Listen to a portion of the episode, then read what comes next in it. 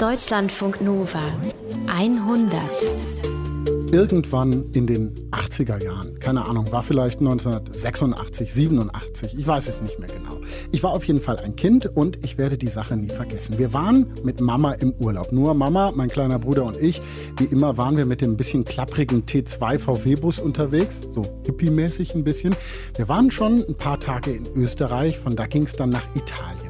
Und Mama hat noch vor der Grenze die Pässe rausgeholt, die brauchte man da ja noch. Ne? Durch den österreichischen Grenzposten, da ging es problemlos durch. Am italienischen aber, da wurden wir rausgewunken. Wir mussten anhalten, wir mussten aussteigen und dann, dann haben die italienischen Grenzbeamten den Bus auseinandergenommen. So richtig. Die haben Gepäck ausgeladen, die Matratzen raus, sogar die Radkappen haben sie abgemacht, erinnere ich mich. Und dann kam da die Frage, haben Sie Waffen dabei, was Explosives? Und meine Mutter so, natürlich nicht. Und dann macht ein Grenzbeamter die Tür von dem Gasherd auf und brüllt, ja und was ist das da? Irgendwann haben sie dann gesagt, okay, ihr könnt weiterfahren. Aber wir mussten dann nochmal erst alles wieder einräumen, das da einfach auf dem Boden verteilt rumlag. Und ich weiß noch, danach, da hatte ich eine ganze Zeit lang Angst vor Grenzen, egal welche. Und vielleicht erklärt das, warum für mich diese Idee von Europa, die von den Grenzen, über die man einfach ohne Kontrolle fahren kann, eine großartige ist. Warum ich an Freiheit, Frieden, Gemeinschaft denke, wenn ich an die EU denke. Europa. Das haben wir davon, heißt deswegen Ausgabe 186 dieser 100. Ich bin Paulus Müller. Hi. Caroline Hantjes ist bei mir im Studio, Redakteurin dieser Ausgabe. Caro, was ist Europa für dich? Schwer zu sagen natürlich, aber eine der Sachen, an die ich mich total erinnere, ist äh, die erste EU-Osterweiterung. Als äh, eine ganze Menge osteuropäische Länder da, dazu kamen, 2004. Und da war ich auch noch relativ jung und da habe ich mich nachts mit Freundinnen auf dem Spielplatz getroffen und wir haben auf diese Erweiterung angestoßen. Warum? Ja, wahrscheinlich wollten wir auch so eine, eine kleine Ausrede, um ein bisschen zu feiern. äh, aber tatsächlich hatte ich irgendwie auch das Gefühl, das ist wie, als würde die Familie jetzt endlich zusammenkommen. Und ich glaube, das hat mein Verhältnis zu Europa, mein emotionales Verhältnis irgendwie sehr geprägt. Und äh, darüber habe ich nochmal neu nachgedacht mit den Geschichten, die wir in der Sendung haben. Denn wir haben ja zum Beispiel zwei Geschichten heute, die wir von HörerInnen bekommen haben, weil wir ja dazu aufgerufen haben, hey Leute, schickt uns mal eure Europageschichten. Genau, und da haben wir relativ viel Post bekommen von euch und es ging ganz viel um so ein Lebensgefühl, das man vielleicht mit, mit Erasmus in Verbindung bringen kann. Man kann einfach irgendwo hinfahren, man ist frei, eine Sprache zu lernen und in dem Land vielleicht zu bleiben oder auch wieder zu gehen und es ist alles relativ einfach. Ähm, bei den drei Geschichten, die wir heute hören, merkt man aber auch, die Perspektive kann auch ein bisschen anders sein auf Europa und man kann das alles auch ein bisschen anders erleben. Also, diese verschiedenen Perspektiven gibt es heute in der 100. Fangen wir an mit Mia. Die hat uns eine Mail geschrieben und ihre Sicht auf Europa, die ist schon mal einfach eine deutlich andere als zum Beispiel die von uns beiden, Caro, weil äh, sie zwar genau wie wir in Deutschland aufgewachsen ist, aber sie hat einen bosnischen Pass. Sie ist Europäerin, aber eben keine EU-Bürgerin. Hallo Mia. Hallo Paulus. Danke dir, dass du dich gemeldet hast. Danke dir, dass ich hier sein darf. du bist 21 Jahre alt, bist in Deutschland geboren, mhm. trotzdem hast du keinen deutschen Pass. Warum eigentlich nicht?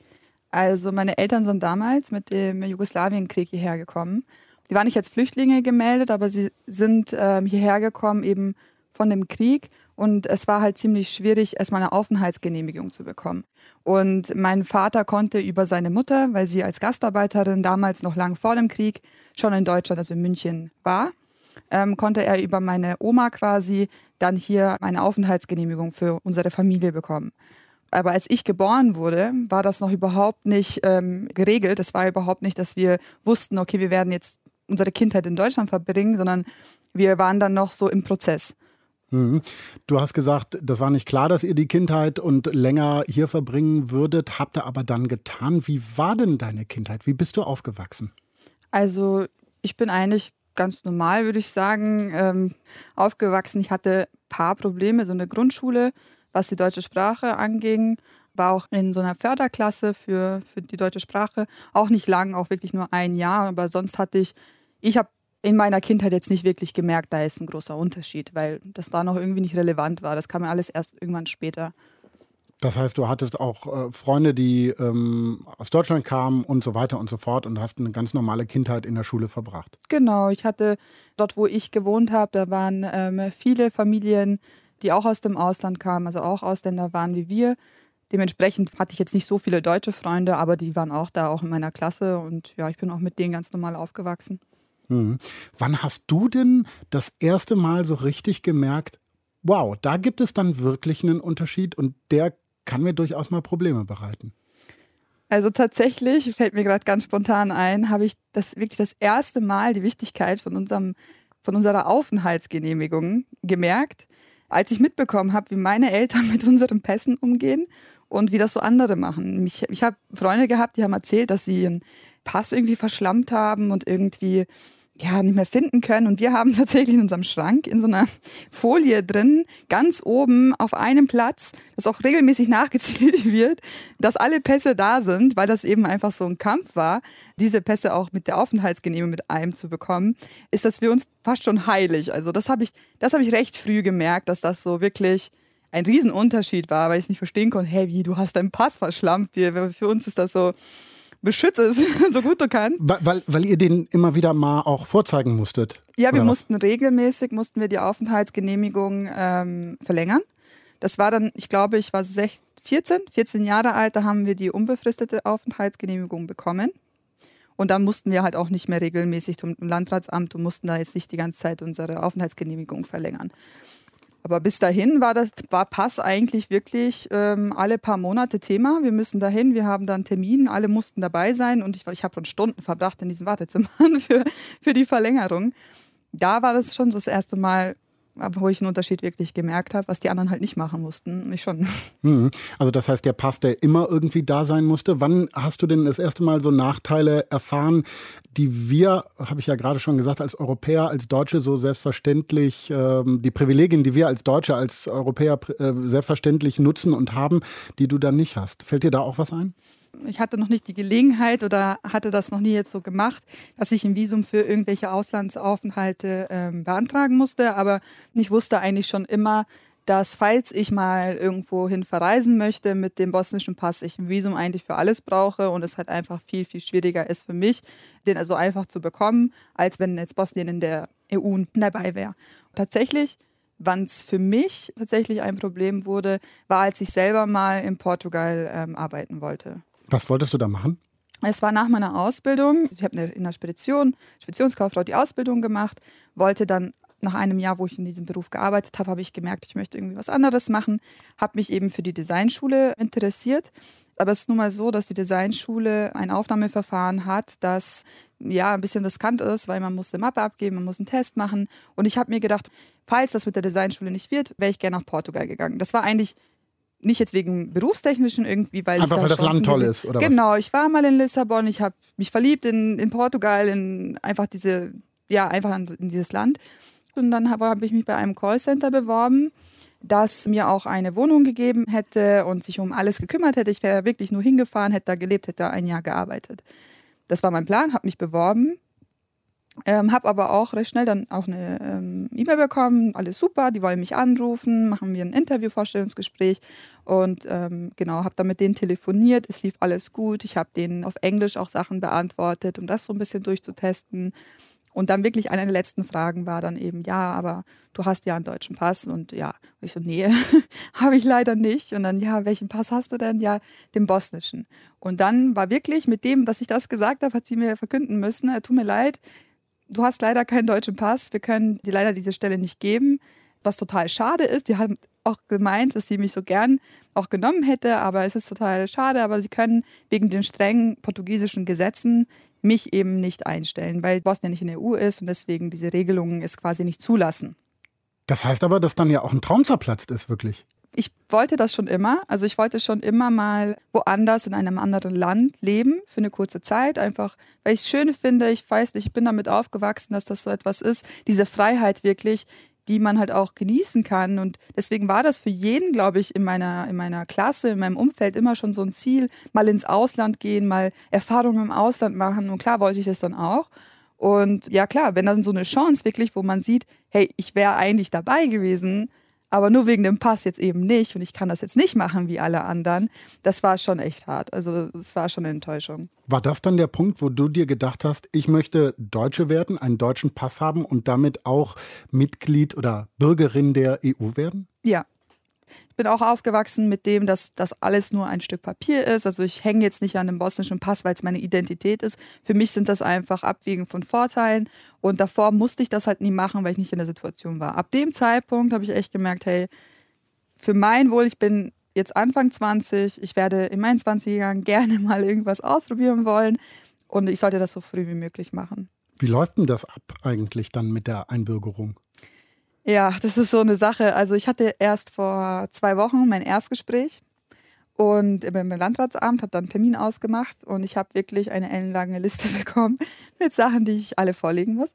Ich habe äh, von vornherein gesagt, ähm, das Recht auf, auf die deutsche Staatsbürgerschaft. Ich, also das Einzige, was es jetzt ausgeschlossen hätte, wäre, wenn ich ähm, irgendwelche Vorstrafen hätte oder so. Aber da ich hier geboren bin, zur Schule gegangen bin, all das, ist es halt wirklich nur Formalität. Aber es ist halt eine sehr lang, also langer Prozess mit sehr vielen Dokumenten, die ich besorgen muss, die ich aus Bosnien holen muss, die ich übersetzen lassen muss, vom Notar beglaubigen lassen muss und immer hin und her und dann, bis ich das alles zusammen habe. Also meine Schwester, die hat erst vor kurzem ihren deutschen Pass eben ähm, gemacht, hat ihn jetzt auch. Und das hat alles insgesamt, glaube ich, über ein Jahr gedauert und hat um bisschen was über 1000 Euro gekostet insgesamt.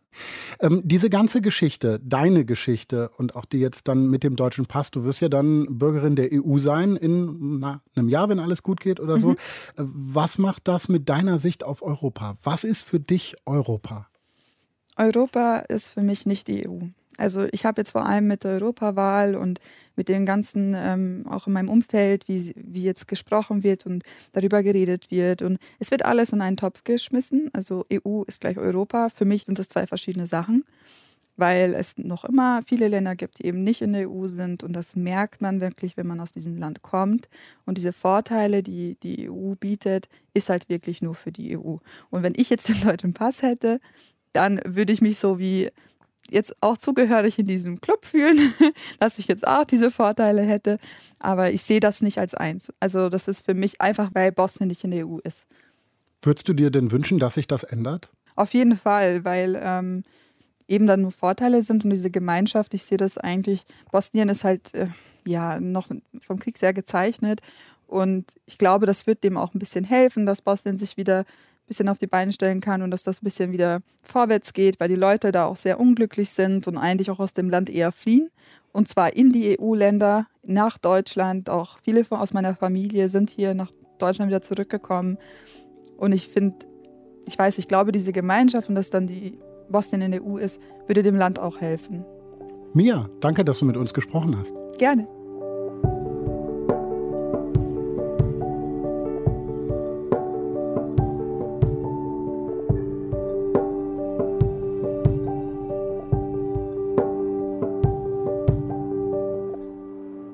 Mia wird EU-Bürgerin, damit sie die Privilegien und Möglichkeiten hat, die sozusagen mit diesem Pass kommen. Und Malte, den wir jetzt kennenlernen in der zweiten Geschichte, bei dem geht es, naja, um eben diese Möglichkeiten. Für Malte brachten sie eine echte zweite Chance. Die EU hat ihm da vieles einfacher gemacht. Zum Beispiel das Pendeln zwischen Deutschland und der Slowakei, wo Malte im Moment lebt. Ähm, ich habe ausgerechnet so neulich mal, dass ich ungefähr zweimal die Erde umrundet habe. Caro Hantjes ist mit ihm mitgefahren. Ist immer anders. Andere Jahreszeit, anderer Tonus im Jahr. Ist eine ganz andere Stimmung hier in diesem Waggon, wenn nächste Woche Weihnachten wäre oder so. Das kann man ganz genau merken. Malte und ich sitzen jetzt schon seit ein paar Stunden im Zug und fahren Richtung Prag. Wir sind auch schon nicht mehr in Deutschland. Draußen ist die Landschaft ein bisschen verwunschener ein bisschen wilder geworden, aber die Farben, die sind schon noch ein bisschen so wie in Deutschland, grün, grau und auch die Stimmung ist ein bisschen so. So eine Arbeitsstimmung irgendwie. Die Leute hier, die müssen morgen wieder irgendwo um acht sein, so wie ich. In der Slowakei muss er nämlich sein, wo er Medizin studiert, in Martin. Und deswegen sitzt er jetzt in der Business Class im Zug. Obwohl Malte nicht unbedingt der Typ ist, den man da jetzt in der Business Class erwarten würde, Sieht eher aus wie jemand, der sich mit seinem Bulli an der Atlantikküste rumtreibt oder so. Er hat lange Haare, ein Bart, ist ein bisschen gebräunt.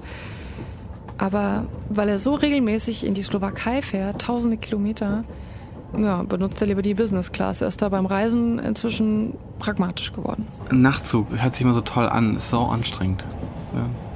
Mega heiß oder die Leute stinken in deinem Abteil oder du kannst einfach nicht schlafen oder nebenan ist eine fünfköpfige Familie. Ähm, nichts gegen Familie, aber es ist halt mit Lautstärke verbunden. Und er versucht gerade möglichst viel Zeit in Deutschland zu verbringen, weil seine Freundin schwanger ist.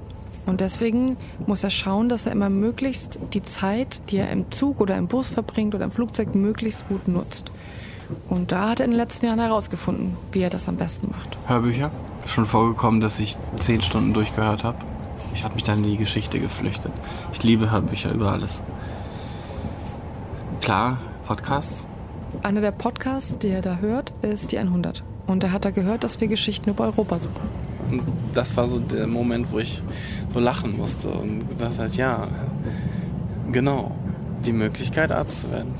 Doch noch Arzt werden, denn Malte sieht nicht aus wie 35, ist er aber und hat schon mal Medizin studiert. Ich habe in Göttingen Medizin studiert und habe dann das Physikum nicht geschafft. Und ich habe es einmal nicht geschafft, ich habe es zweimal nicht geschafft und auch ein drittes Mal. Da gab es ein paar sehr miese Umstände, aber ist halt so auf dem Papier, ist halt dreimal nicht bestanden, Feierabend. Das wusste ich vorher, so sind die Regeln. Ich habe mein Recht in Deutschland, Medizin zu studieren, auf Lebenszeit verwirkt. Ne? Und es war natürlich super bitter, weil das ist so, erstens, das passiert eigentlich keinem Medizinstudenten so, da redet auch keiner drüber. Und zweitens war mein ganzer Lebensplan halt futsch. Ne? wie so eine Straße, die halt einfach im Nichts endet und da kommt auch nichts mehr. Naja, und dann habe ich halt gedacht, gut, okay, mache ich halt was ganz anderes so, keine Lust mehr auf diesen Mist. Bin ich dann nach Schweden gegangen und Norwegen mit so einer Reisefirma aus Deutschland und habe so Tourbegleitung gemacht. Ja, und deswegen verbringt er den Sommer 2015 eigentlich nur in den skandinavischen Wäldern. Möglichst weit weg von allem, was mit seinem geplatzten Traum zu tun hat.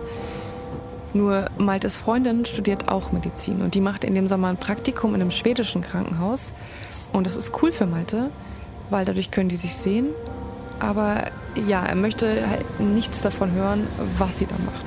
Ja, das saß auch echt tief. Ich war echt so wie so ein, so ein Schock. Ich wollte eigentlich mit Medizin auch gar nichts am Hut haben. Ich bin auch gar nicht mehr irgendwie in ein Krankenhaus gegangen oder so. Es war mir alles total unheimlich und ich habe mich total unsicher gefühlt und, und auch gefangen so gar nicht schön. Aber einmal überwindet er sich doch, seine Freundin abholen zu gehen und kommt ins Gespräch mit ihrem Chef. Thomas Jonsson, wirklich ein super cooler Typ, wirklich echt fabelhafter Kerl. Und der war Anfang 40 und kam gerade von der Uni. Naja, und dann hat er mir so ganz kurz seine Lebensgeschichte umrissen und hat gesagt, ja, ich habe mit Mitte 30 angefangen, Medizin zu studieren, weil mir immer meine Eltern gesagt haben, also auf Englisch, ne? ich bin zu doof dazu. Und dann hatte ich irgendwann genug eigenes Geld. Hat er gesagt, ja, also ich studiere das jetzt einfach. Mir ganz egal, was er davon denkt. Und hat mir das so erzählt. Und dann dachte ich so, boah, das war ein cooler Typ. Und dann habe ich ihm ganz kurz von mir erzählt und wie ich mich so fühle und so. Und da meint er, ist doch scheißegal. Think big. So, wenn du das da in Deutschland nicht sagst, dann gehst du irgendwo anders hin. Und ich so, was, wie, woanders? Ja, keine Ahnung. Äh, geht das und so? Und ja, du kannst Medizin, kannst auf der ganzen Welt studieren. Der hatte das völlig ausgeschlossen für mich. Ich dachte, das ist jetzt einfach vorbei. Und das war der Moment, in dem es bei Malte Klick gemacht hat. In dem er gedacht hat, krass, stimmt ja eigentlich. Er könnte einfach aus Deutschland weggehen woanders studieren, müsste halt auf Englisch sein und nicht so teuer. Und dann könnte er doch noch Arzt werden. Und dann sitzt er in Schweden auf der Sonnenterrasse, hat nur mega wackeliges Internet, aber er findet was, einen Studiengang in der Slowakei in Martin.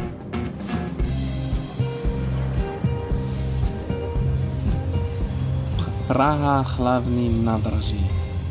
Wenn man nach Prag einfährt, ist es schon mega schön, ne? Man sieht halt das ganze Panorama, die Prager Burg, die Moldau. Und Malte steigt hier fast immer um. Also Prag kennt er richtig gut, weil egal welche Route er nimmt nach Martin, er kommt fast immer über Prag. Und das alles liegt natürlich daran, dass er tatsächlich genommen wurde in Martin vor vier Jahren und dann seine Sachen genommen hat und dahin gegangen ist. Wir sind jetzt umgestiegen in Prag, sitzen jetzt im Zug, der uns in die Slowakei bringt. Um uns herum sprechen alle Leute eigentlich nur noch Tschechisch und Slowakisch, also mit Deutsch und Englisch kommt man hier nicht mehr weit. Aber es findet auch niemand so richtig komisch, dass Malte und ich hier sind und Deutsch reden. Und ich frage mich, ob es das ist, was europäisch sein ausmacht. Dass man irgendwo sein kann, wo man eigentlich fremd ist, aber nicht so ganz fremd ist. Ich fühle mich hier zugehörig. Ich weiß so, wie es im Großen und Ganzen das Leben so funktioniert. Und auf der einen Seite ist es eben total divers. Und auf der anderen Seite eint uns doch auch so ein Gedanke, hoffentlich, eins zu sein. Aber was das für ein Gedanke ist, der uns eint, das weiß Malte nicht so richtig. Und manchmal ist er eben auch ein bisschen genervt von seinem Europaleben, wenn man so möchte. Von der ganzen Reiserei, die anstrengend ist, aber auch von der Slowakei, äh, zu der er irgendwie ein schwieriges Verhältnis hat. Auch wenn er versucht, das ein bisschen zu überspielen, indem er lacht, wenn er davon erzählt oder an so einer Plastikflasche herumspielt. Für mich verbindet mit der Slowakei eine totale Hassliebe. Total. Es ist so ambivalent.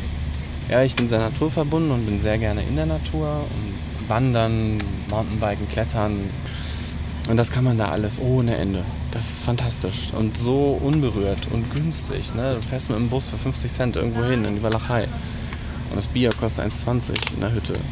Und dann wieder, ich nenne es immer diese Nachwehen des Kommunismus. Die merkt man ganz deutlich. In den Köpfen, in den Straßen, in den Strukturen, in der Bürokratie, in diesem ganzen Kladderadatsch. Das bringt mich wirklich manchmal echt an den Rand der Verzweiflung, ja. Die halt chronisch unzufrieden sind, das sagen sie auch über sich selber. Neidisch. Es gibt sogar ein Sprichwort darüber. Wenn die Ziege deines Nachbarn stirbt, dann bringst du deine eigene um, damit du auch eine tote Ziege hast. Und das sagt schon sehr viel. Aber ich, ich, will nicht die ganze Zeit jammern. Ich bin jetzt ja wieder eine ganze Weile da. Ich möchte nicht so viel in diese Negativspirale jetzt rein. Malte ist jetzt seit vier Jahren in der Slowakei und so richtig warm geworden ist er nicht mit dem Land. Deswegen fährt er eben auch so oft nach Hause. Und er erzählt, dass es den meisten Studenten so geht, die aus dem Ausland kommen. Das ist immer so ein Sport bei uns. Am Anfang kriegen wir unseren Stundenplan, dann gucken wir, zack, zack, zack, da kann ich nach Hause, da kann ich nach Hause. Ne? Die Norweger, die fliegen alle nach Norwegen und wir fahren auch immer hin und her.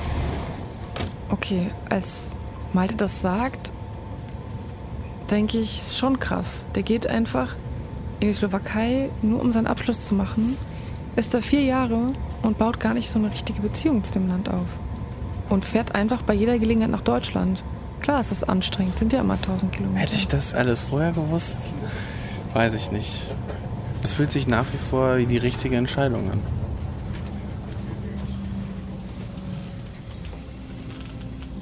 Als wir da ankommen in Martin, ist es mitten in der Nacht, stockduster und ich kann nichts sehen. Nicht von der Stadt und auch nicht von dem Land, in dem ich noch nie war. Wir steigen aus. Es fühlt sich ein bisschen an, als würden wir auf offener Strecke anhalten, gerade weil es eben so dunkel ist. Bye, bye, good night. Malte zieht dann irgendwie sein, sein Köfferchen da über den Bahnsteig und ich laufe ihm hinterher und frage mich, er musste die Grenzen in seinem Kopf öffnen, um sein Glück nochmal zu versuchen. Aber wenn er so ein pragmatisches Verhältnis zu der Slowakei hat, dem Land, in dem er jetzt lebt, den Großteil der Zeit, und das nur zweckorientiert betrachtet, um möglichst schnell da wieder wegzukommen, wie europäisch ist das denn? Das so zu machen.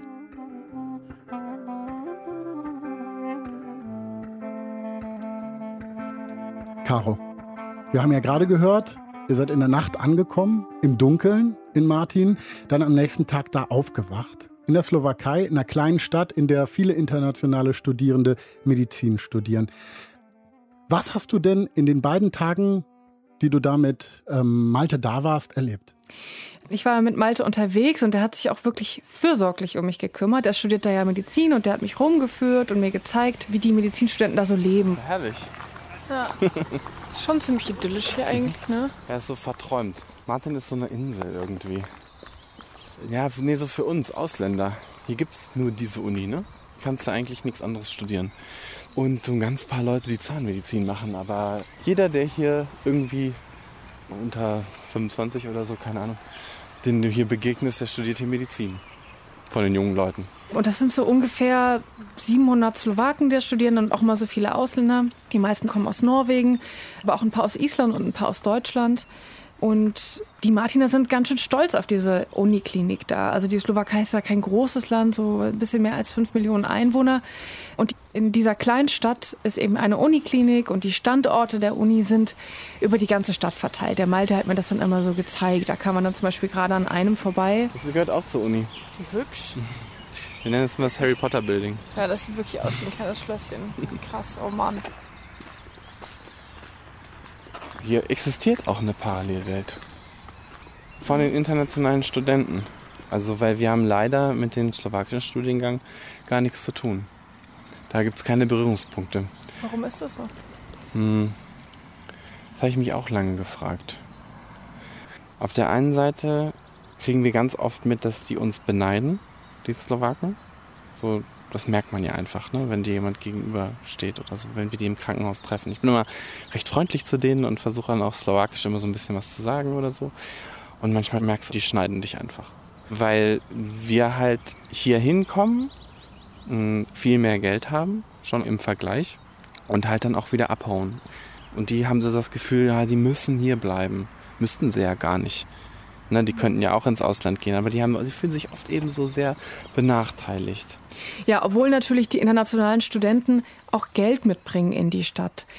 Dadurch wiederum steigen aber auch die Mieten, haben mir dann jetzt die Studenten erzählt. Und die Preise in den Restaurants kommt vielleicht jetzt nicht bei allen so gut an, auch wenn man natürlich weiß, äh, im Endeffekt ist es vielleicht gut, aber es ist ein bisschen zwiespältig so. Das heißt wirklich, es bleiben zwei Welten. Hast du denn mit der slowakischen Welt, mit slowakischen Studierenden gesprochen? Mhm. Ich äh, fand das nämlich auch komisch und Malte hat mir dann gezeigt, wo die slowakischen Studenten wohnen. Und die wohnen, im Gegensatz zu den meisten internationalen Studenten, die eine Wohnung haben, wohnen die slowakischen Studenten fast alle im Wohnheim. Ähm, und dieses Wohnheim liegt auf einem Hügel, ist so ein türkisfarbener Plattenbau, den alle Hostel oder Internat nennen direkt neben der Unibibliothek. Da kann man dann in Pantoffeln rüber, wenn man. Äh, ist auch praktisch. Ja, kann man gut lernen. Ja, und dieses Internat sieht erstmal, wenn man so reinkommt, ziemlich schick aus. Ne? Steinboden und Karpfenteich. Ähm, aber da zu wohnen ist jetzt nicht unbedingt luxuriös. Also man teilt sich das Zimmer zu zweit oder zu dritt und das ist auch ziemlich billig, so je nachdem, so um die 50 Euro ungefähr im Monat.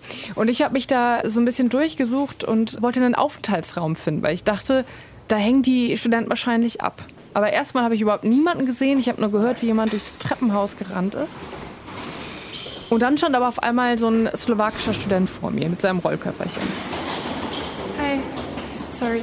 Is there something like a community room or something? Yes, uh, there is. Uh, I think uh, it should be something on the first floor. Okay. When you go around the toilet. Ja, also diesen Raum, den er da äh, meint, den habe ich zwar gesehen, aber das ist halt echt eher so eine Art Aula, wo die Partys stattfinden und es ist Freitagmittag. Klar ist da gerade niemand. Ich dachte jetzt eher an Café oder so, also irgendwas, wo man sich halt trifft, wenn man nicht in seinem Zimmer ist. Yes, there is nothing like uh, when you okay, like bar or something like that. that is constantly full of people and you could. Okay, aber wo wollen jetzt alle hin? Also warum wird hier durchs Treppenhaus Genau, gestürmt? da ist doch gerade jemand mit dem Rollkoffer angerannt gekommen, ne? Genau, und jetzt kommt nämlich auch ein zweiter dazu. Der wartet auf den ersten Student, der hat auch einen Koffer. Hello. Hi. Huh? Where, where are you all going? It's, it's the weekend. Home. Ah, okay. So everyone's going home for the weekend? Yes. Die beiden Jungs, mit denen ich hier rede, die heißen Stefan und Jan. Und man hört schon, das war nicht so ganz einfach mit unserer Unterhaltung. Das mit dem Englisch ja, war ein bisschen schwierig. Und die erzählen aber, dass sie am Wochenende nach Hause fahren, so wie alle eigentlich. Das hat ja Malte auch erzählt, dass er nach Hause fährt. Aber das klärt ja noch nicht, warum jetzt die Slowaken und die Ausländer überhaupt nichts miteinander zu tun haben. Ja, finde ich auch. Und deswegen habe ich Jan und Stefan auch gefragt, wie das so ist. Do you meet as students? Like uh, sometimes on the parties. Yes. In the big club. This is everything. At first we are here to study. Okay, also sie müssen viel lernen, sagen sie als Medizinstudenten und das kennt man ja auch. Und sie treffen die internationalen Studenten nur auf Partys und da geht man dann nicht so oft hin. It's nice to get in touch with people from abroad. You don't need uh, that much to make your own point of view, yeah, opinion. Ja, interessant. Also so ein bisschen Austausch, das reicht dann aber auch wirklich, ne? Ja, fand ich auch interessant. Und die beiden haben jetzt nicht von dem Groll erzählt, den so die, die deutschen Studenten ja vermutet hatten. Ne? Aber das hat mir dann wiederum ein äh, anderer Slowake, Juri, den ich in der Bar getroffen habe, vorsichtig bestätigt. Also, dass die Slowaken das Gefühl haben, dass äh, sie so ein bisschen verdrängt werden von den Ausländern oder, oder von bestimmten Orten verdrängt werden. well, I mean, in general, like the more international students you bring, the less of the places for the Slovakian students is there. And, um, well, nobody can be angry because at the end of the day, the international students, those are the people that bring the, the money into the economy, especially in this kind of region. Ja, so, also ganz deutlich sagt es keiner, aber man merkt schon, ne? Und das ist irgendwie logisch, dass es nicht so einen richtigen Zusammenhalt gibt, ne? Nun geht es ja bei uns in der 100 um Europa. Und du hast jetzt diesen Groll beschrieben und dass die äh, Internationalen, die Slowaken da so getrennt sind. Hast du sie mal gefragt, die Slowaken, ob sie sich als Europäer fühlen? Hm, Habe ich sie gefragt. Yeah, of course, of course. Uh, because uh, I am proud uh, Slovak and uh, it's a great country to um, to grow up in. Uh, but of course, I would like to travel abroad when I uh, finish my studies. Okay, wir haben da einen stolzen Slowaken gehört, aber es klingt jetzt nicht so nach Europa-Euphorie, oder? Hm, Ja, das Gefühl hatte ich eben auch, dass das Verhältnis zu Europa eher so, ja, auch so ein bisschen zweckorientiert ist. Ne? Also schon ganz praktisch, weil dann kann man eben doch mal ins Ausland, wo eben die Bedingungen für Mediziner ein bisschen besser sind. Da lockt dann auch das Geld, oder? Genau, da lockt das Geld, weil, wenn man das mal so ungefähr vergleicht, Bruttolohn von einem Facharzt, das sind in der Slowakei ungefähr 2000 brutto, das ist echt nicht viel, ne? In Deutschland ist es eher so zwischen 5 und 7000 brutto. Also, Okay, ja. das, das ist einfach eine ganz andere Dimension. Und deswegen ist übrigens auch allen da klar, dass auch die internationalen Studenten hier, äh, wie Malte, dass die, sobald die fertig sind mit dem Studium, da wieder weggehen, ne? Und deswegen müssen die auch nicht so richtig Slowakisch lernen. Mhm.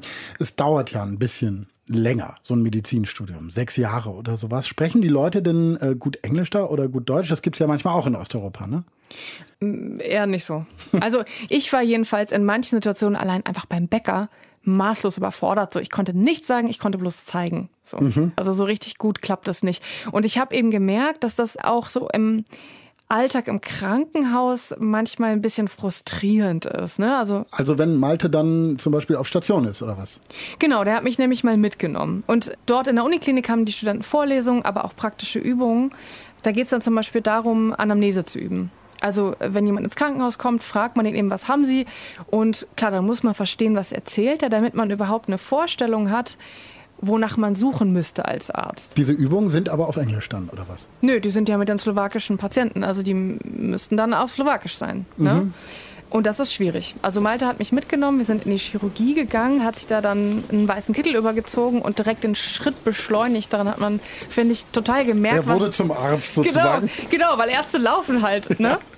Und mit ihm bin ich dann also da lang gegangen. Wir sind in ein Zimmer reingegangen, in dem drei slowakische Frauen waren. Malte hat sich vorgestellt, mit seinem zweiten Namen übrigens, weil er Sebastian heißt und das ist verständlich in der Slowakei. Sebastian?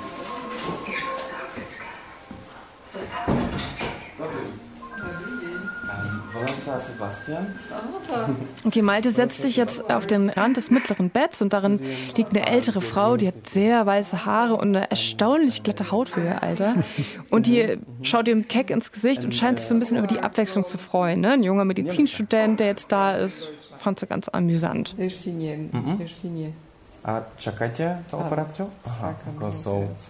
nie, ešte nie. A čakajte na operáciu? Aha, čakám ako na sú operáciu. pondelok. Vyšetrenie, ešte CT musia urobiť. Mhm.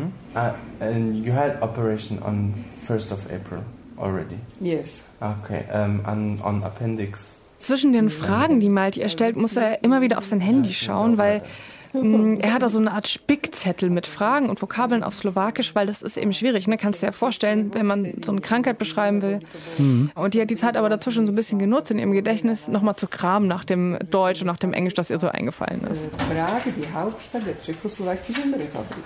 An die reiche Geschichte dieser alten Stadt erinnert uns die Altstadt und die Kleinseite mit ihren vielen historischen Gebäuden.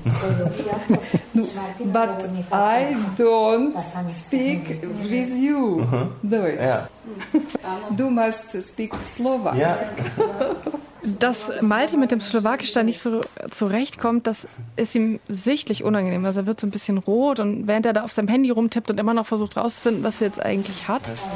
Schon gedacht hatte, dass sie halt einen Dünndarm-Tumor äh, hat. Und ähm, deswegen halt hier ist und, und auf eine Operation wartet. Das ist eben für eine richtige Anamnese, das ist, reicht halt nicht. Und Malte und ich gehen jetzt raus und rücksichtsvoll wie er ist, macht er dann noch den Fernseher, den Darm wieder an. Darüber freuen sie sich natürlich auch. Es ist halt wirklich ähm, frustrierend oft. Ne? Und dann denkt man sich, oh, ich würde das so gerne so viel besser können, diese Sprache. Und dann bin ich aber so viel nicht da. Und dann ist man so zwischen den Welten und so. Ne? Naja, und dann steht man, dann fühlt man sich auch irgendwie so ein bisschen blöde. Ne? Weil hier kommen halt von montags bis freitags jeden Vormittag drei, vier Gruppen durch. Und dann müssen die immer wieder erzählen. Und dann sitzen da immer wieder die Studenten mit ihren äh, Spickzetteln und fragen halt diese Fragen. Und das gibt es natürlich an jeder Uniklinik, deswegen sind es ja Unikliniken.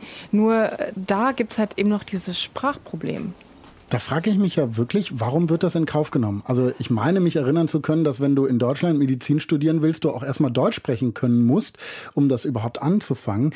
Äh, machen die das, weil die internationalen Studierenden dann eben auch Geld ins Land bringen und dann nachher eh wieder weg sind oder was? Ich hätte das jetzt gern mal die Offiziellen von der Uni gefragt. Äh, die waren nicht gut zu erreichen, also nicht zu erreichen für mich jetzt leider. Meine These wäre, dass das schon zusammenhängt. Ne? Also weil die zahlen auch Studiengebühren, ungefähr 10.000 Euro im Jahr. Und dann haben wir ja auch schon gehört, dass sie ja sowieso relativ viel Kaufkraft haben und deswegen auch so für die Wirtschaft da in diesem kleinen Städtchen ganz gut sind. Und dann ist es ja auch so, dass viele von den slowakischen Ärzten am Ende weggehen. Also es gibt einen wahnsinnigen Brain Drain da. Weil sie eben woanders mehr kriegen. Genau, weil sie woanders mehr kriegen. Das muss man sich ja mal klar machen. Allein in Deutschland zum Beispiel arbeiten über 1000 slowakische Ärzte. In der Slowakei arbeitet nur ein deutscher Arzt. Hm, und da muss man jetzt mal die äh, Zahlen vergleichen. Einwohner, 5 Millionen hat sie gesagt, Slowakei, 80 Millionen Deutschland. Das ist natürlich dann schon krass. Das ist ein Riesenproblem. Und ich konnte eben, wie gesagt, nicht mit der Uni mal drüber reden, äh, wie das alles zusammenhängt. Aber ich habe mit einem der Ärzte in Martin gesprochen. Hi. Marek Nice to meet you. Nice to meet you. Herzlich willkommen hier. Vielen Dank. Also Sie sprechen Deutsch aber nur ein bisschen. Ich bin nicht so gut in Deutsch. Marek Smoller hatte übrigens auch wieder ein irres Schritttempo. Das Arztschritttempo? genau. Und mit dem bin ich da wieder durch die Gänge gelaufen, hat dann aber irgendwann einen leeren Raum gefunden, wo wir in Ruhe reden konnten. Aber es ist immer noch ein großes Problem. Und ohne die Ärzte aus der Ukraine, die noch schlechter bezahlt werden, die jetzt in die Slowakei kommen, also ohne diese Ärzte würden sie gar nicht klarkommen. Still we have the problem with the doctors. We need to take doctors from Ukraine, for example, from other countries, especially Ukraine. For Ukraine, we are developed West country. For us, is Czech Republic more developed? For Czech Republic, Germany. For Germans, uh, Norway or Denmark, yes. Ja, also das Problem wird immer weitergereicht sozusagen. Warum ist er denn in der Slowakei geblieben? Ich glaube aus Heimatverbundenheit. I was considering it, uh, but still, why to stay here? It is my family. I'm here at home. Then I have quite good conditions here, so I'm satisfied. Also er hat gesagt, wegen der Familie und weil er das alles kennt, er hat ja auch in Martin studiert. Und er unterrichtet jetzt nämlich auch die internationalen Studenten, weswegen er noch mal Englisch gelernt hat, deswegen spricht er so gut Englisch. Then I started to teach students, foreign students, so I needed to improve my, my English. So this is the way how you have to use it every day. Ja, also merkt man, finde ich auch noch mal so ein bisschen, er hat sich dann total ins Zeug gelegt, um Englisch zu lernen und dann dadurch können sie da die internationalen Studenten unterrichten. Ja, und im Vergleich so, ne? Ähm, ja. Mit der Schwierigkeit, die dann die internationalen Studenten haben, das ist schon irgendwie ein Gefälle. Und da ist mir auch nochmal klar geworden, irgendwie, was das eigentlich für ein Privileg ist, dass man da einfach hingehen kann. Und klar, es kostet immer noch Studiengebühren, aber im Verhältnis sind diese 10.000 Euro einfach weniger als in der Slowakei. Und Marek Smoller, der Chirurg, mit dem ich da gesprochen habe, der hat eben auch das Gefühl, dass äh, die internationalen Studenten so ein bisschen glauben, weil sie Studiengebühren bezahlen, müsste das Medizinstudium auch leichter für sie sein. Some students here in international uh, branch are saying, I'm paying for the study, so why I, I didn't pass the exam? Yeah, so they, they consider the situation that they are paying for the study that they need automatically finish it. Heieiei, das ist ja schon krass, aber das sind doch wahrscheinlich Einzelfälle, oder? Also, dass ja, die sowas sagen. Also kann gut sein. Ich glaube, wichtiger ist das Gefühl, das da mitschwingt das Gefühl, dass irgendwie man in der EU nur, nur zweite Klasse ist. Dass man vielleicht auch überhaupt nur das Zweitbeste bekommt. Und die Elite geht ja auch weg aus der mhm. Slowakei. Aber ist das so ein Gedanke, der dann nur in der Medizin und in dieser Uni und Uniklinik so breit äh, ist? Oder glaubst du, das geht weiter? Nee, genau, das meinte er dann nämlich auch, dass er glaubt, dass es irgendwie so ein Gefühl ist, dass viele Osteuropäer haben, dass sie irgendwie nur europäische Satellitenstaaten sind, so wie sie das in der UdSSR waren, ähm, und dass sie vielleicht deswegen auch nicht so Europa begeistert sind. This is maybe the thinking of, of these countries because as we also Poland, Hungary, we were just the satellites of the Soviet Union. Yeah, and maybe now they think that we are the satellites from the second side. But still I consider it like the best place in the planet where to live. Und das gibt doch ein bisschen Hoffnung irgendwie, mhm. ne? dass er dann gesagt hat, wir haben an vielem zu arbeiten in Europa, aber es ist immer noch das einzige Europa, das wir haben und in seinen Augen der beste Ort auf der Welt, um zu leben. Nun haben wir jetzt gehört, wie sozusagen die, die, Slowaken durch Europa verändert werden, was das mit denen macht, dass die Leute da weggehen und so weiter und so fort. Du bist aber ja mit Malte hingefahren. Wie, wie ist denn das bei ihm? Hat sich in der Zeit in der Slowakei bei ihm das Europabild irgendwie ein bisschen geändert? Ja, wir haben geredet nochmal über Europa und die ganzen Ungleichheiten und Missverständnisse und Sprachbarrieren, die es ja auch gibt, aber auch darüber, dass ja trotzdem jeder Einzelne darin zurechtkommen muss und jeder Einzelne darin seine Geschichte hat, so wie er. Ich habe eine Chance bekommen ja, und ich habe ja auch ein Willkommen bekommen. Mein Selbstvertrauen war nach meiner Niederlage da oder meinem Scheitern in Göttingen quasi nicht mehr vorhanden. Und hier habe ich die Chance gekriegt mich zu beweisen. Und die haben mir die Chance hier gegeben. Ich habe die ergriffen und habe gemerkt, es funktioniert. Ich habe das Selbstvertrauen zurückbekommen. Und als Malte das gesagt hat, habe ich gedacht, Mann, wir haben alle so ein unterschiedliches Bild von Europa und von dem, was europäisch sein oder so bedeuten soll. Und unsere Leben sind halt auch, sind ja auch einfach krass unterschiedlich in diesem Europa. Wir erleben hier alle was ganz anderes in sehr ungleichen Verhältnissen mit sehr unterschiedlichen Privilegien. Aber darin müssen wir alle halt im Einzelnen gucken, wie wir mit unserem Leben zurande kommen. Ja, und dann kann man eben auch einfach so einen zweckorientierten Zugang zu Europa haben wie Malte, der da eine Chance für sich drin sieht, aber wie die slowakischen Studenten auch, bei denen es ja auch um Chancen geht, aber ein bisschen anders gelagert. Genau, man muss halt auch nicht so emotional da zum Beispiel reingehen, wie ich das immer gemacht habe. Das ist mir zum Beispiel auch klar geworden während dieser Reise. Also dieses große Europa, dieses wichtige Europa. Genau, was ja. man für Schlüsse zieht wiederum aus dem, den äh, Verhältnissen, die einem begegnen, Ungleichheiten oder so, vielleicht auch den Ungerechtigkeiten oder den Entwicklungen innerhalb von Europa, das ist ja nochmal eine andere Frage, ne? eine politische Frage. Aber erstmal ist vielleicht auch okay zu sagen, die EU, das ist für mich eine pragmatische Angelegenheit. Wie auch Mia das macht, die gerne im Ausland arbeiten können will und deswegen einen deutschen Pass haben will, haben wir auch gerade gehört die EU einfach deswegen gut finden, weil sie Möglichkeiten bietet. Wir lernen jetzt aber eine kennen, die sagt, nee, Europa, egal, brauche ich gar nicht. Keine Möglichkeiten. Wir in Großbritannien, wir kommen seit Ewigkeiten alleine zurecht. And we're an island that has ruled ourselves for years. Diese Frau, die das sagt, ist Lauras Oma. Laura Kingston ist 27 Jahre alt, sie ist Deutsch-Britin und sie ist überzeugte Europäerin. Und als ihr klar wurde, dass die eigene Oma zu den 51,9 Prozent der Briten gehört, die am 23. Juni 2016 für Leave gestimmt haben, also für den Brexit, da beschließt sie, Oma, wir müssen reden.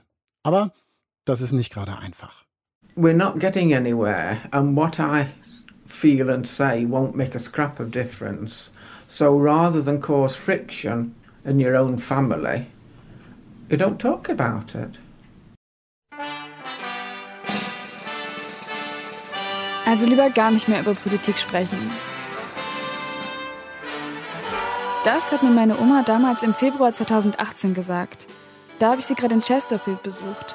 Das liegt in der Nähe von Manchester und im Norden des County Derbyshire in England. Fast 60 Prozent der Wähler in Chesterfield haben beim Brexit-Referendum für Leave gestimmt. Und dass meine Oma auch zu den Brexit-Befürwortern gehört, das hat mir mein Vater erzählt, also Grannys Sohn. Und zwar direkt danach. Das war im Juni 2016. Er war mega überrascht von ihrer Wahl und ich muss sagen, ich hätte auch nicht damit gerechnet. Und trotzdem schaffe ich es erst anderthalb Jahre nach dem Referendum, sie darauf anzusprechen. Und zwar im Februar 2018. Da bin ich alleine bei meiner Oma, dieses Mal ganz ohne Familie. Und wir sitzen im Esszimmer. Draußen ist es kalt und nass, eben das typische englische Wetter, was man so kennt. Und drinnen duftet es nach Curry. Meine Oma hat es extra für mich gekocht, weil sie weiß, dass es mein Favorite ist. Beim Essen reden wir so übers Wetter und über Manchester United und darüber, welches Buch wir gerade lesen.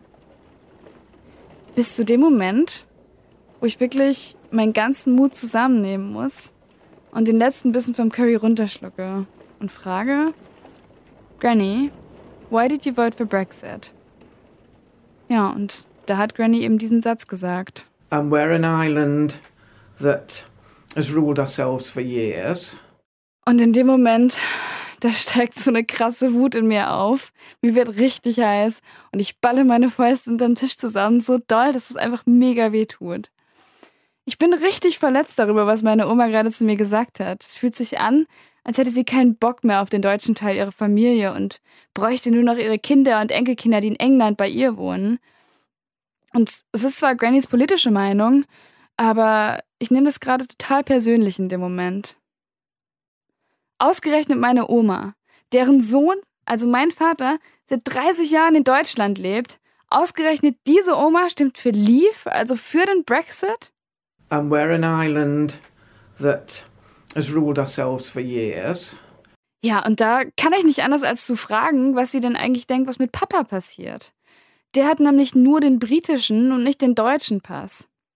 Und wenn England aus der EU austritt, dann hat er eben auch kein Aufenthaltsrecht mehr in Deutschland. Well, he's been there for a long time. I would have thought he'd be all right. But I said if they send him home, that'd be brilliant. In dem Moment denke ich nur, wirklich, Oma? Du denkst ernsthaft, weil du für den Brexit stimmst, kommt dein Sohn jetzt wieder zurück nach England? Das glaubst du ja wohl selber nicht. Ja, und natürlich will ich auch wissen, was sie denkt, was mit uns passiert nach dem Brexit, also mit ihren Enkelkindern. Sie hat neun davon und eine bin ich. Und ich habe zwar den deutschen Pass, aber meine Cousine und Cousins sind alle Briten. Und sie könnten nach dem Brexit nicht einfach so nach Berlin beispielsweise zu mir ziehen und ohne Visum dort arbeiten. Aber für meine Oma zählt das Argument offenbar nicht. It's all the young ones that want to stay in because they think, oh, well, you know, we're going to Europe and it's part of us and all that sort of thing. But they don't go back to the history. Als sie mir sagt, dass wir jungen Leute nur denken, dass Europa ein Teil von uns ist, weil wir unsere Geschichte vergessen haben, da ist es bei mir einfach vorbei. Ich fange an zu heulen. Und dann passiert etwas, was mir noch nie passiert ist. Ich schreie meine Oma an. Es geht jedoch nicht um die Geschichte, sondern es geht um die Zukunft von uns. Es geht um die Zukunft von ihren Enkelkindern und Kindern, die Zukunft der Briten und Europäer. Und Granny wird den Brexit doch eh nicht miterleben mit ihren 87 Jahren. Und als ich fertig bin mit meiner Tirade, guckt Granny mich an und sagt in aller Seelenruhe, We're not getting anywhere, and what I feel and say won't make a scrap of difference. So rather than cause friction in your own family, you don't talk about it. Ja, und dieser Streit, der ist jetzt mehr als ein Jahr her. Und seitdem habe ich meine Oma nicht mehr gesehen. Ich glaube, ich habe ihr und vor allen Dingen auch mir selbst eingeredet, dass ich gar keine Zeit für einen Besuch habe. Dabei war ich, glaube ich, einfach nur verletzt. Ich musste über den Streit nachdenken. Und irgendwie ist das Bild, was ich von meiner Oma hatte, in diesem Streit kaputt gegangen. Granny war für mich nämlich eigentlich immer wie so eine gute Freundin, nur reifer und weiser. Aber als wir da über Europa und den Brexit und die Geschichte reden, da wirkt sie auf mich einfach nur engstirnig und verbohrt. Ja, und damals gehen meine Oma und ich im Streit auseinander. Wir haben zwar noch ein bisschen Kontakt danach, aber unsere Gespräche sind halt oberflächlich. Ja, und vor ein paar Wochen, da gucke ich in meinen Briefkasten und finde die Wahlbescheinigung für die Europawahlen. Und da muss ich siebenteils wieder an den Streit mit meiner Oma denken. Ja, und Großbritannien ist drei Jahre nach dem Brexit immer noch EU-Mitglied. Also müssen die Briten und meine Oma jetzt eigentlich auch an der Europawahl teilnehmen. Einfach, weil das Austrittsabkommen bis zu Beginn der Europawahl immer noch nicht unterzeichnet sein wird. Es gibt ja noch nicht mal eins. Und bei dem ganzen Hin und Her, das jetzt in den letzten fast drei Jahren so passiert ist und durch die Presse ging, da frage ich mich, wird Granny heute immer noch für den Brexit stimmen? Ja, und um das herauszufinden, muss ich mich natürlich über Grannys Regel, dass wir eigentlich nicht mehr über Politik reden, hinwegsetzen. Also rufe ich sie an. Ja, und Granny freut sich sogar. Das Einzige, was ich ihr versprechen muss, ist, dass ich sie nicht mehr anschreie.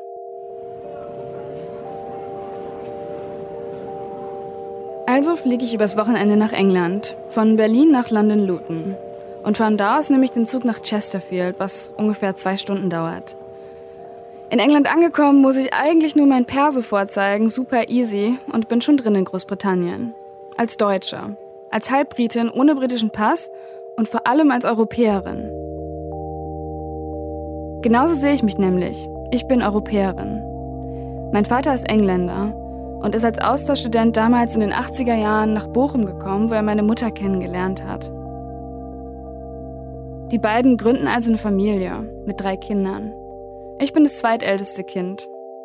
Und zu Hause sprechen wir eigentlich meistens Deutsch und manchmal, aber eigentlich immer nur in lustigen Situationen oder wenn wir irgendwie eine witzige Geschichte erzählen, dann sprechen wir Englisch.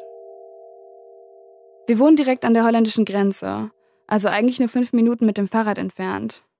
Und ich habe das als Kind und Jugendliche nie so richtig gemerkt, dass es da eine Grenze gibt.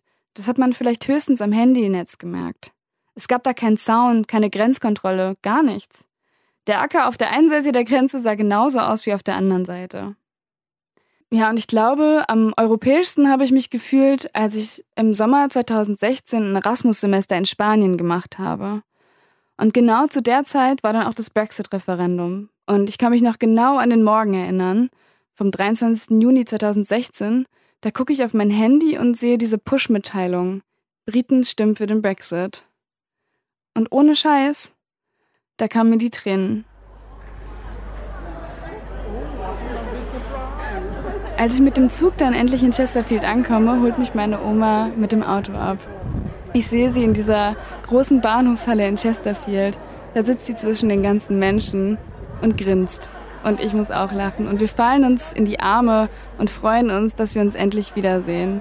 Irgendwie gibt es gar keine Bad Feelings, sondern wir sind einfach nur froh, dass wir uns endlich wiedersehen. Ja, und dann steigen wir ins Auto und fahren zu ihr nach Hause, in das alte Häuschen, wo sie schon seit den 60er Jahren lebt. Und da angekommen mache ich das, was ich eigentlich immer mache, wenn ich da bin.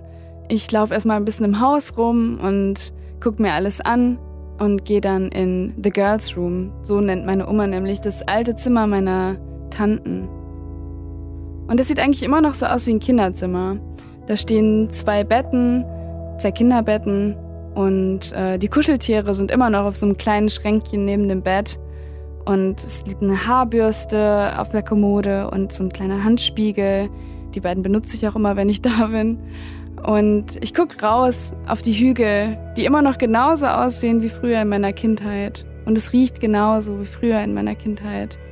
Und es ist irgendwie alles beim Alten geblieben. Ja, und dann gehe ich rüber in Grannys Schlafzimmer. Und da auf der Kommode steht so ein Bild von meinem Opa. Der war damals gerade mit der Uni fertig. Ein mega gut aussehender junger Mann. So ein dunkler Schnurrbart und total schöne Augen. Ich habe ihn eigentlich nie so richtig kennengelernt, weil ich erst sechs war, als er gestorben ist. Was ich aber weiß, ist, mein Opa war Ire und meine Oma Engländerin. Und das haben immer alle gesagt in meiner Familie, dass es damals was total Besonderes war, weil die Engländer den Iren nicht besonders sympathisch waren. Denn ein paar Jahrzehnte vorher haben die erst für ihre Unabhängigkeit gekämpft und dann endlich auch gewonnen, nachdem sie jahrhundertelang zur britischen Krone gehört haben. His mum said if he wasn't going to marry English, uh, an Irish girl, I was probably the best he could do.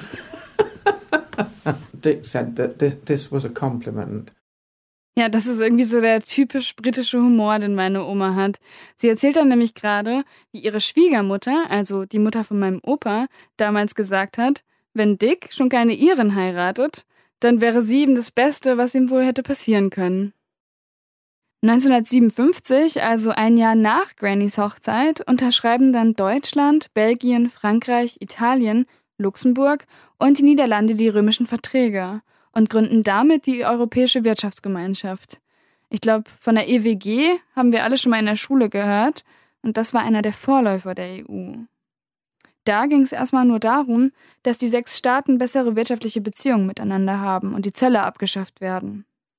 Großbritannien gehört damals noch nicht mehr zur EWG, aber später dann schon, ab 1972, und zwar zur EG, der Europäischen Gemeinschaft.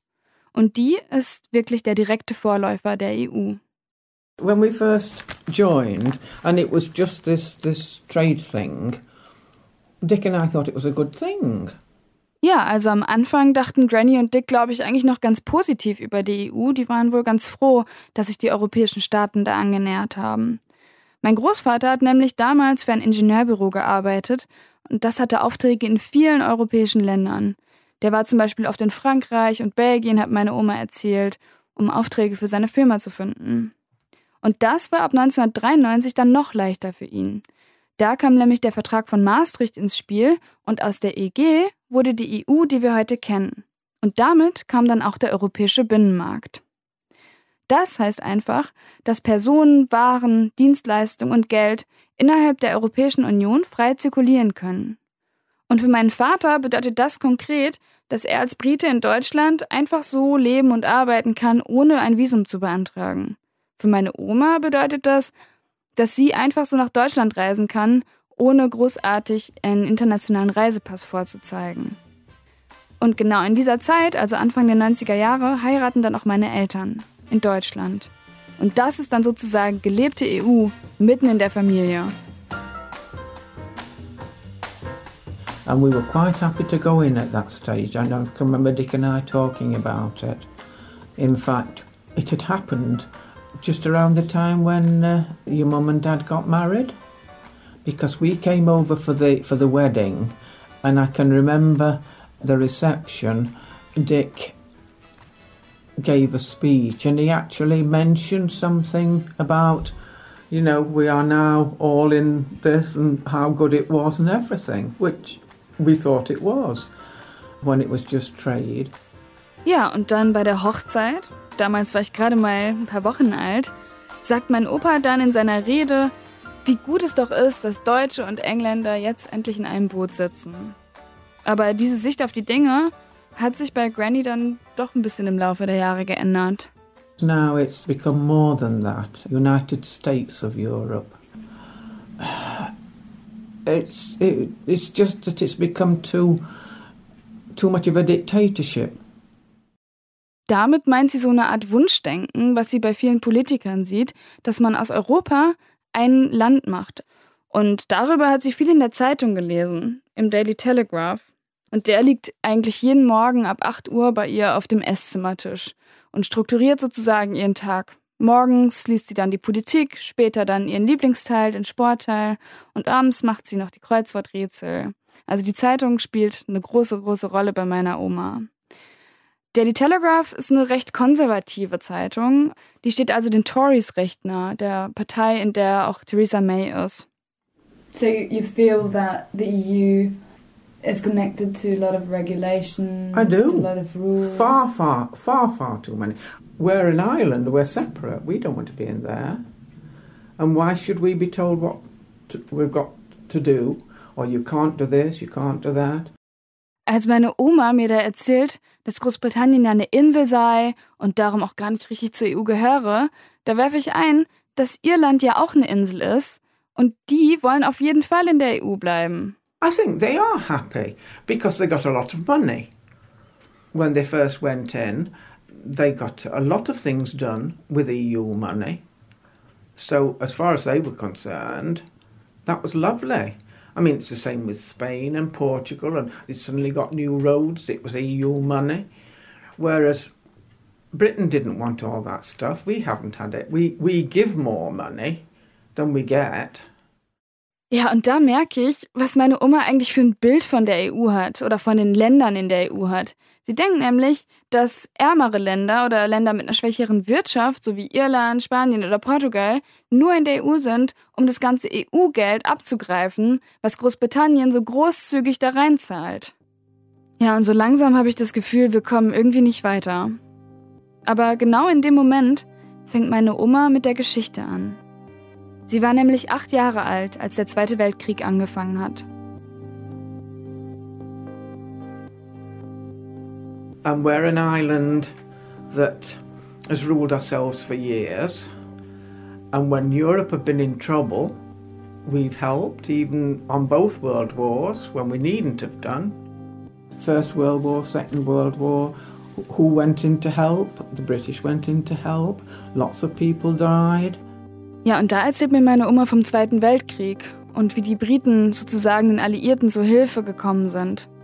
Dabei waren auch ihre beiden Brüder, Alan und Hayden. My brother Alan was one of the first to be called up. But he was at Dunkirk and that horrible affair. But he came through. But Hayden was at Nottingham University at the time and he was called up maybe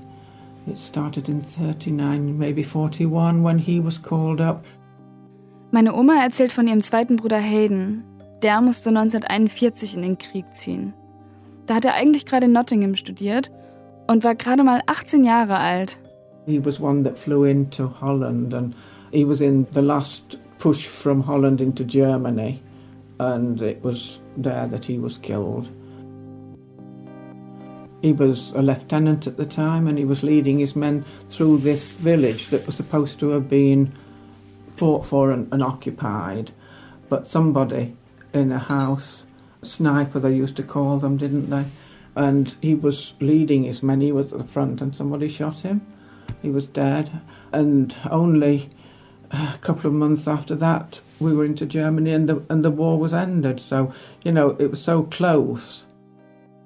Ja, und in den letzten Kriegsmonaten 1945 war Hayden dann Teil der alliierten Truppen, die von Holland und Belgien aus Deutschland einnehmen sollten. Und im März 1945, also nur zwei Monate vor Ende des Krieges, wurde er dann von einem Scharfschützen erschossen. Damals war er erst 22 Jahre alt. Und für mich ist es total krass, weil ich diese Geschichte noch nie gehört habe. Ich wusste überhaupt nicht, dass meine Oma einen Bruder im Krieg verloren hat. Und ich glaube, ich habe meine Oma auch noch nie so traurig gesehen. Als sie mir von ihrem Bruder erzählt, da hat sie richtig Tränen in den Augen. And everybody was having street parties to celebrate. But it was so close to us losing our brother that we felt quite guilty going to join the party when you, you just lost a brother, you know. So, uh, they weren't happy times. Ja, und als der Krieg vorbei war, da haben die Menschen in England auf den Straßen gefeiert. Da war meine Oma 14 Jahre alt. Ja, und für sie war das eigentlich eine traurige Zeit, denn sie hatte ja gerade erst ihren Bruder verloren. Und auf einmal muss ich wieder daran denken, was Granny damals im Streit zu mir gesagt hat, über die jungen Leute und die EU. It's all the young ones that want to stay in because they think, oh, well, you know, we're going to Europe and it's part of us and all that sort of thing. But they don't go back to the history. Ja, und ich glaube, jetzt, nachdem sie mir diese Geschichte erzählt hat, kann ich ein bisschen besser verstehen, warum sie das gesagt hat. Für sie ist Europa was ganz anderes als für mich. Meine Oma verbindet damit Krieg und den Tod ihres Bruders. Und für mich ist Europa einfach nur Reisen ohne Passkontrolle und Erasmus und meine eigene deutsch-britische Familie. Aber dieses Europa, was für mich ja total selbstverständlich ist, das gibt es eben erst seit ein paar Jahrzehnten. Und darum ist Granny auch keine Europäerin, sondern vor allem eins, sie ist stolze Engländerin. Und ja, meine Oma ist verbohrt und engstirnig. Und genau deshalb hat sie auch für den Brexit gestimmt. Für sie ist die EU einfach total weit weg. Sie ist mittlerweile fast 90 und reist nicht mehr. Sie hat einfach das Gefühl, dass die EU überhaupt keine Vorteile mit sich bringt. Weder für Großbritannien noch für sie persönlich. Und das ist jetzt wahrscheinlich keine besonders weitsichtige Entscheidung, aber immerhin kann ich jetzt nachvollziehen, warum sie für den Brexit gestimmt hat. Aber zum Glück hat sich in den 61 Jahren, die zwischen Grannys und meiner Geburt liegen, in Europa einiges getan. Und ich möchte auf die Freiheiten, die ich deswegen habe, nicht verzichten. Nicht auf das unkomplizierte Reisen oder die Möglichkeit, im Ausland zu arbeiten. Und meine Zeit als Erasmus-Studentin will ich auch nicht missen.